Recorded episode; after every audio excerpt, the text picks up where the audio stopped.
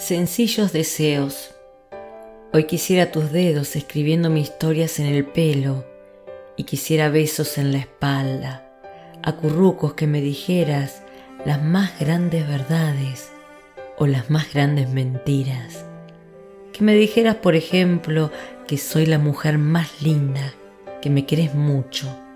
Cosas así tan sencillas, tan repetidas que me delinearas el rostro y me quedaras viendo a los ojos como si tu vida entera dependiera de que los míos sonrieran, alborotando todas las gaviotas en la espuma.